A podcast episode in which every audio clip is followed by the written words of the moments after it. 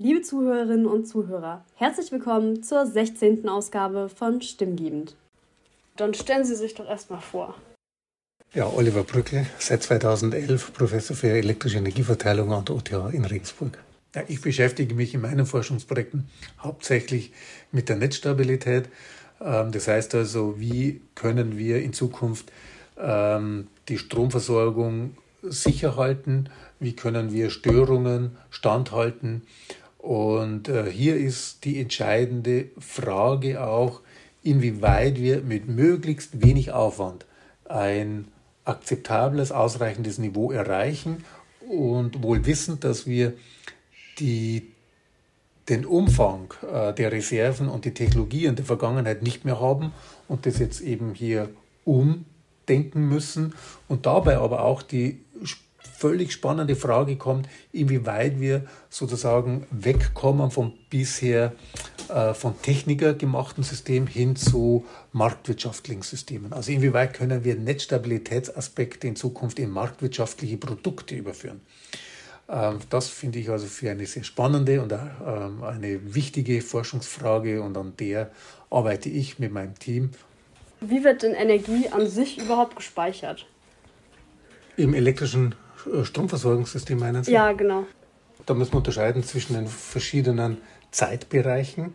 Ähm, wir haben einmal einen Energiespeicher in den konventionellen Kraftwerken und zwar in Form des Dampfes in den verschiedenen Rohren. Äh, das ist ein sozusagen ein Ultrakurzzeitspeicher, ähm, wo wir Energie in Sekunden äh, rausnehmen können und äh, bis dann die Feuerung sozusagen bei den normalen konventionellen Kraftwerken dann die Feuerung der Energie so weiter wieder zuführt, bis hin dann zu Pumpspeicherkraftwerken oder heute zunehmend dann Batteriespeicherkraftwerken oder dann eben langfristig dann äh, bis zum Thema Power to Gas, also in Form von Wasserstoff. Wasserstoff ist ja nichts anderes als ein Speicher.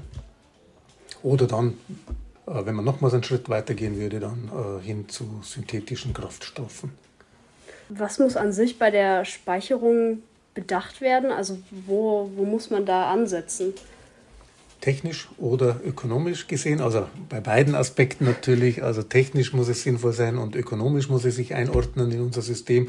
Und zwar eben mit Blick eben auf diese genannten Zeitbereiche. Also brauche ich jetzt im Sekunden, im Minuten, im Stunden oder im, ähm, im saisonalen Bereich an Ausgleich. Für diese unterschiedlichen Zeiträume bieten sich dann unterschiedliche Technologien wiederum an.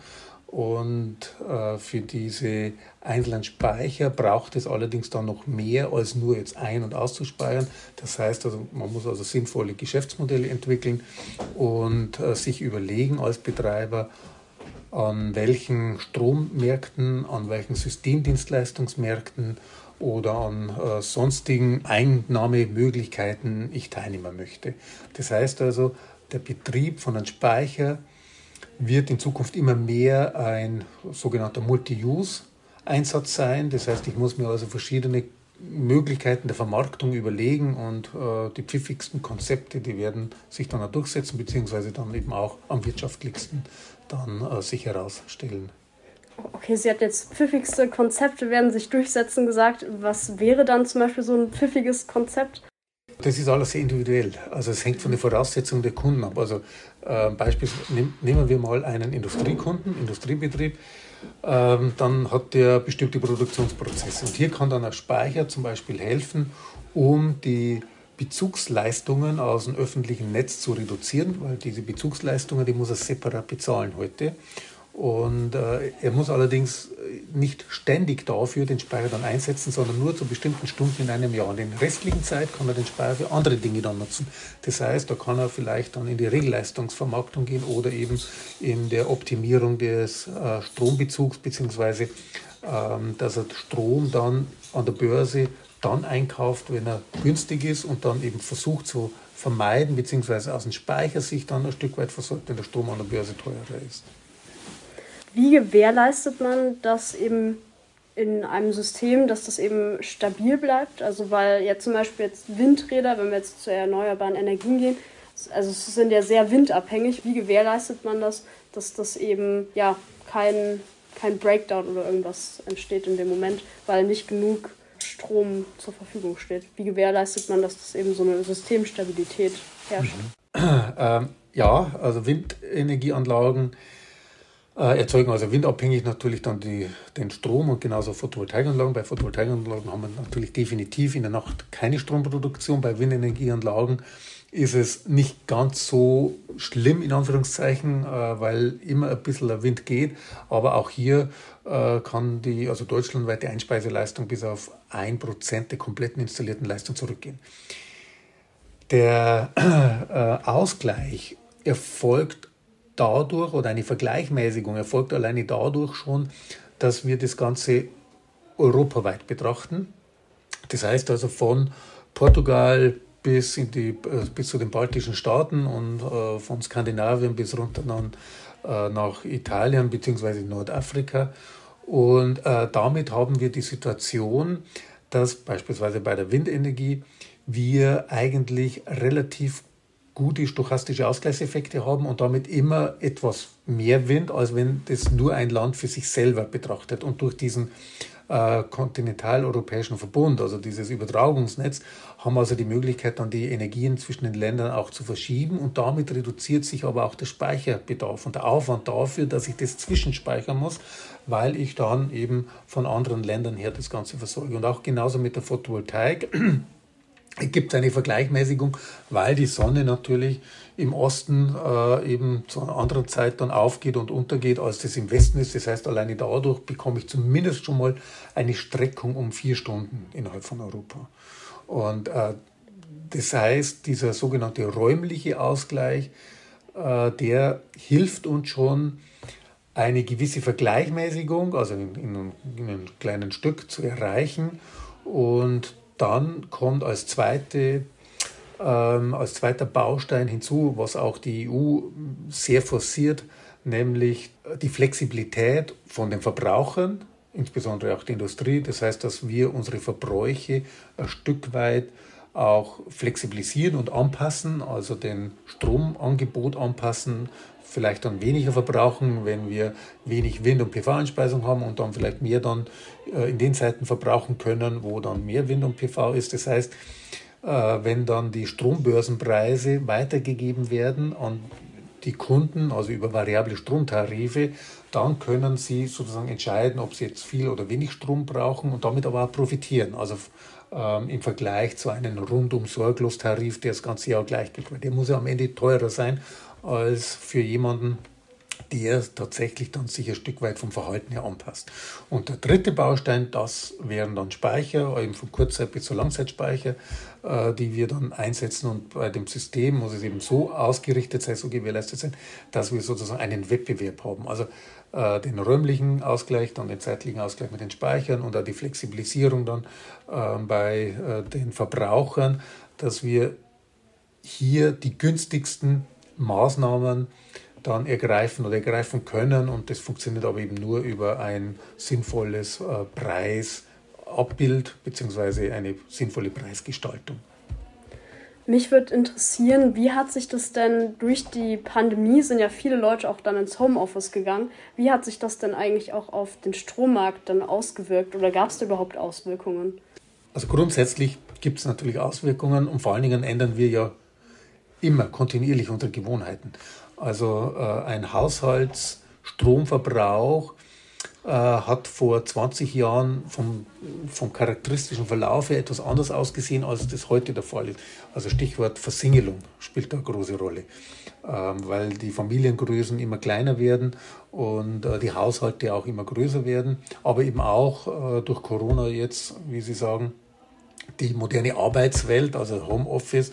Und das wird uns ja Gott sei Dank auch ein Stück weit bleiben, äh, sodass wir plötzlich äh, zu Hause einen anderen Stromverbrauch haben dann als in der Firma äh, und auch grundsätzlich sich ein anderer Stromverbrauch einstellt, weil man jetzt mehr äh, mit äh, Online-Konferenzen und so weiter unterwegs ist und vielleicht auch weniger Dienstreisen dann auch hat und macht, was sich dann in dem Sektor dann wieder auswirkt. Aber wie sich das dann genau auswirken wird, das werden wir es dann sehen, ähm, weil viele Firmen ja auch wieder zurückgestellt haben, also wieder eher äh, die ähm, Homeoffice-Regelung einschränken. Es gibt aber auch Firmen, auch in Regensburg, die sehr progressiv mit dem Thema umgehen und äh, nur noch mobile Arbeitsplätze jetzt bereitstellen und auch erwarten, dass die Leute mindestens 50, 60 Prozent der Zeit zu Hause sind, von zu Hause aus arbeiten.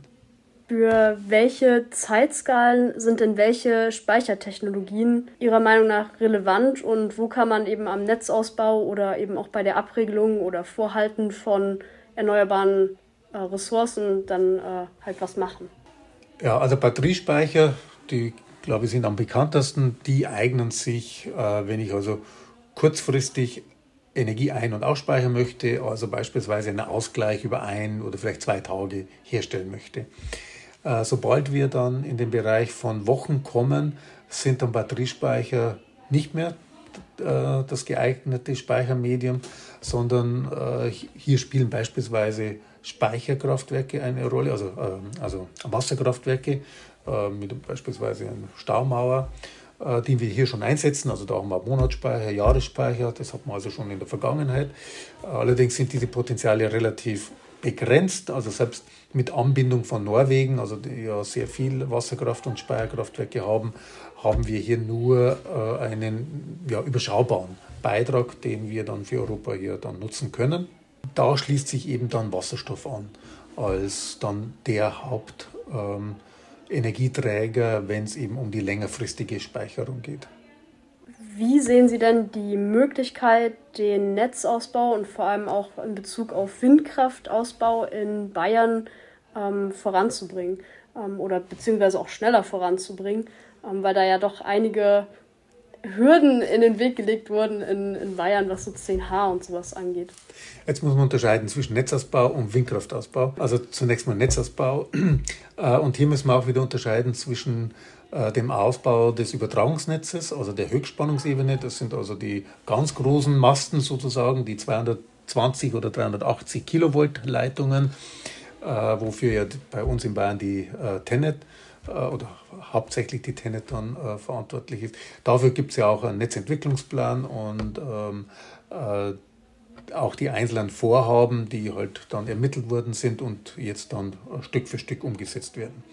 Auch hier hat man jetzt versucht und hat man auch erfolgreich ähm, auch ähm, versucht, äh, die Projekte schon zu beschleunigen, aber sicherlich äh, könnte der Netzausbau hier auch noch schneller vorangehen. Ähm, mit Blick auf das Verteilungsnetz. Verteilungsnetz sind sozusagen die unteren Spannungsebenen. Das ist also vergleichbar mit den Straßen. Also die Autobahnen wäre sozusagen das Übertragungsnetz und dann darunter gibt es dann die Bundesstraßen, dann die Kreisstraßen und die Orts- oder Ortsverbindungsstraßen. Also äh, bei uns jetzt in der äh, Stromversorgung wären es dann die Hochspannungsnetze, die Mittelspannungsnetze und die Niederspannungsnetze. Hier haben wir aber nicht nur in Bayern einen enormen Ausbaubedarf. Und ein Thema, was tatsächlich sehr stark äh, die Ziele der Bundesregierung gefährdet äh, in der Umsetzung, weil wir den Ausbau der erneuerbaren Energien ja verdreifachen, von der Geschwindigkeit her verdreifachen wollen oder müssen. Und wir jetzt aber keine Reserven oder keine großartigen Reserven im Netz mehr nutzen können. Das heißt, es läuft jetzt alles über Netzausbau.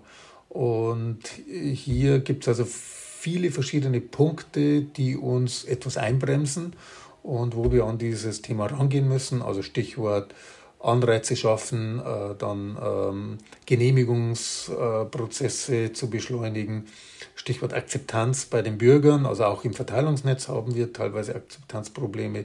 Stichwort Fachkräftemangel, ein großes Thema auch in dem Zusammenhang. Lieferengpässe, äh, Materialengpässe, also wenn es um neue Betriebsmittel geht. Äh, man sieht es eben an den enormen ähm, äh, Lieferzeiten, die wir jetzt haben, wenn es um Transformatoren geht, wenn es um Wechselrichter geht und so weiter. Und natürlich auch neue Planungsansätze, ähm, also Netzplanungsansätze, die wir hier entwickeln müssen. Also ein ganz großes, weites Feld, wo wir jetzt auch, auch eine entsprechende Untersuchung machen für die Politik um der Politik aufzuzeigen, wie wir das Ganze beschleunigen können. Um es mal zu dramatisieren, vielleicht müssen wir sogar solche Wege gehen wie der Elon Musk, dass er sozusagen seine Gigafactory baut ohne jegliche Genehmigung. Das heißt, in volles Risiko geht. Das können wir uns natürlich nicht äh, bei der Netzinfrastruktur flächendeckend leisten und der Netzbetreiber wird sicher nicht die, äh, Verantwortung, die Haftung übernehmen wollen, aber wenn, dann müsste diese Politik machen äh, und auch nur dann für ausgewählte, sehr kritische Ausbaumaßnahmen. Aber es ist ein Kraftakt, den wir da zu leisten haben, weil an dem hängt alles dran, an diesem Netzausbau, an diesem Verteilnetzausbau. Ob wir dann diese Ziele für 2030 und dann 2035 wollen wir ja im Grunde genommen den kompletten Stromsektor klimaneutral haben, ob wir das dann wirklich schaffen. Das sind gerade mal nur noch zwölf Jahre. Also wirklich. Jetzt ist ja auch so eine große Debatte, was Atomkraftwerke angeht. Ähm, wo würden Sie sagen, ist auch also die, die Kosten, die die Gesamtgesellschaft äh, eigentlich dadurch trägt, wie, in welcher Relation sehen Sie das zum einmal, dass man die Energie ähm, ja, Bereitstellung hat und auf der anderen Seite eben die Gefahr, die eben davon eben auch ausgeht. Wo sehen Sie da Kosten-Nutzen sozusagen bei Atomkraftwerken? Geht es jetzt um äh, speziell das Thema jetzt dieser drei AKWs in Deutschland oder, oder generell weltweit? Oder? Ah, also ich würde mich jetzt auf Deutschland beziehen tatsächlich. Ähm, ja. Also das, das, weil das momentan einfach so präsent auch in den Medien ja. ist. Also wenn wir jetzt mal die deutsche Situation mit der äh, mit dem Weiterbetrieb der, äh, jetzt wissen wir ja drei äh, Kernkraftwerke bis äh, April 2023 äh, das mal betrachten, ähm, sehe ich persönlich äh, das als sehr sinnvoll an mit Blick auf die Versorgungssicherheit, ähm, da wir tatsächlich eine sehr angespannte Versorgungslage haben, äh, im Übrigen auch in den letzten zehn Jahren schon dreimal gehabt haben. Äh, vieles hängt eben davon ab, wie streng der Winter werden wird, also wie kalt der Winter wird, äh, weil die Verbrauchslast temperaturabhängig ist. Also in Deutschland haben wir eine Temperaturabhängigkeit von ungefähr 400 Megawatt pro Grad Celsius, wenn wir äh, dann äh, tief in die Minusgrade kommen. In Frankreich ist sie sogar noch deutlich höher, nämlich 2400 Megawatt. So, und jetzt ist eigentlich die entscheidende Frage, äh, wie umfassend wollen wir Stromabschaltungen noch vermeiden oder nicht. Also keiner kann in die Zukunft blicken, weil keiner weiß, wie streng der Winter werden wird. Man weiß es erst dann äh, am Ende äh, des Winters, ob der eine oder der andere recht gehabt hat, ob es äh, sozusagen sinnvoll war oder nicht sinnvoll ist. Also es ist eine reine ähm, Frage äh, des Risiko-Nutzens-Abwägung. Ähm, Mit Blick auf, äh, also der, der Weiterbetrieb ist ja jetzt äh, ohne neue Brennstoff, äh, äh, Brennstäbebestückung äh, geplant. Ähm, das heißt, insofern sind also hier die Kosten jetzt mal für den Weiterbetrieb ähm, minimal, weil sich das hauptsächlich jetzt mal auf ja, das Personal beschränkt und ähm, ja, äh, also wenn das jetzt Ihre Frage war, ähm, oder geht es jetzt um die Entlagerung? Mhm.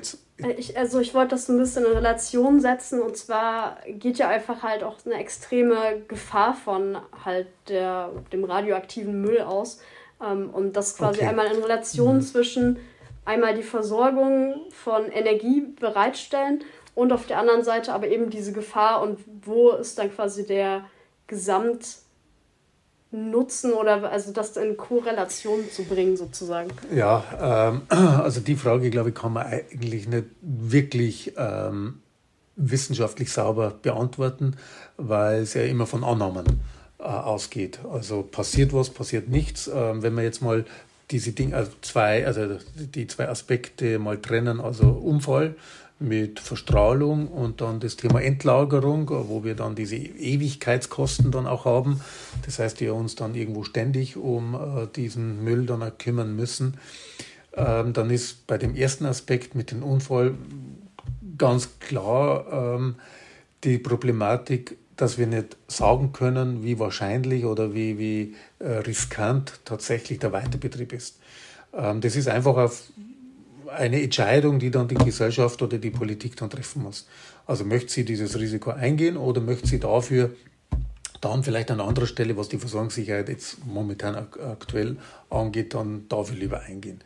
Ähm, also da gibt es nicht irgendwo ein richtig oder falsch, sondern das ist wie der Glaube, ähm, wie die Religion. Also man kann dran glauben, man kann nicht dran glauben.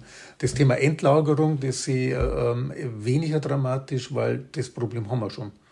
Also da werden die drei Monate nichts mehr ausrichten, also weder positiv oder negativ, sondern ähm, das heißt, also das ist in meinen Augen jetzt davon äh, unberührt von der aktuellen Diskussion um den Weiterbetrieb der drei Kernkraftwerke.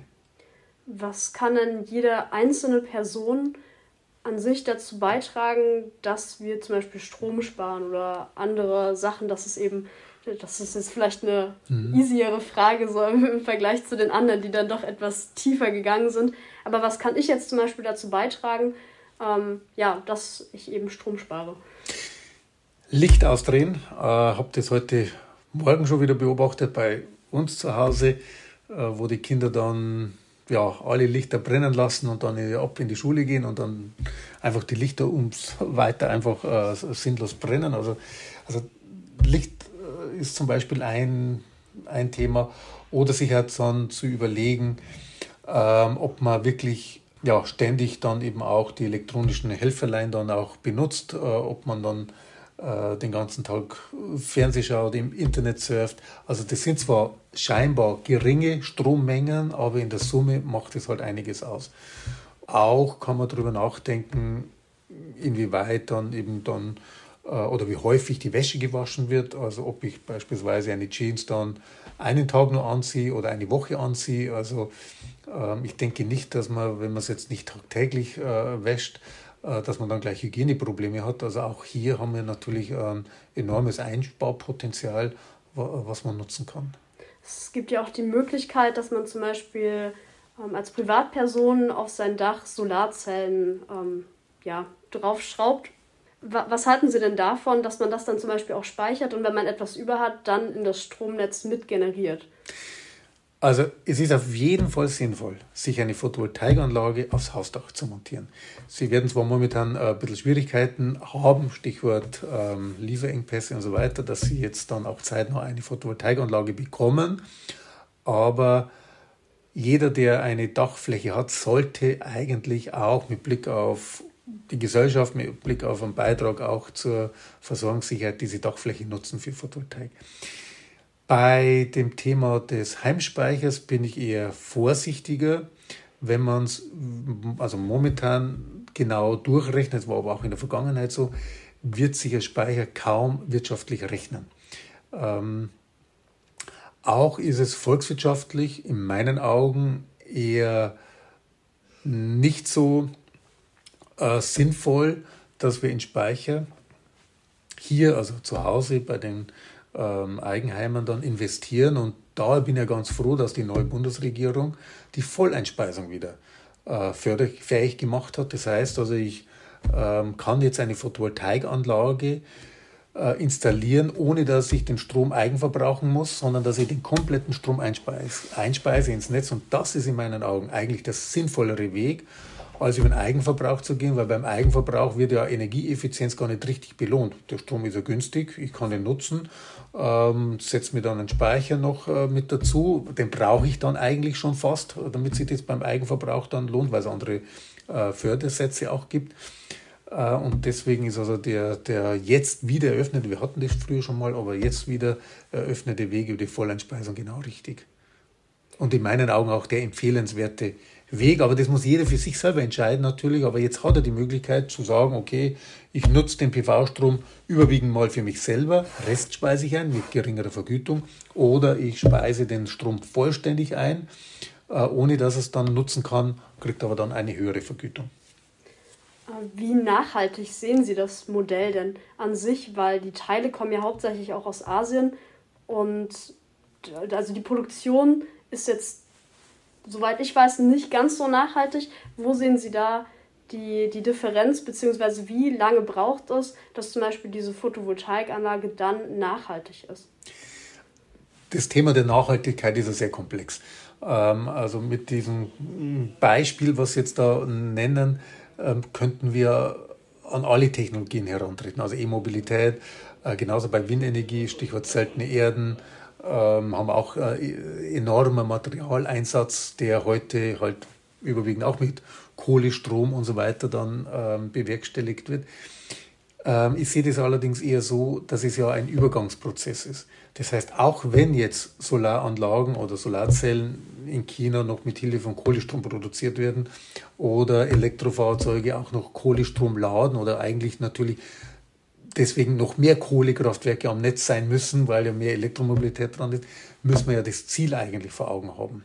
Und das Ziel ist, dass wir am Ende in einer regenerativen Welt leben. Und da brauche ich dann eben auch Photovoltaikanlagen und dann auch äh, die Immobilität und dazu muss ich ja hinkommen. Und das kann ich nicht von heute auf morgen, sondern ich brauche also viele Jahre, um das dann hochlaufen zu lassen. Und wir beginnen halt jetzt und ähm, aber eben mit dem Ziel, dass wir am Ende eine nachhaltigere Welt haben, aber wir müssen, da haben Sie schon vollkommen recht, alles auch hinterfragen und äh, versuchen, wenn es dann eben notwendig ist, auch dagegen zu steuern.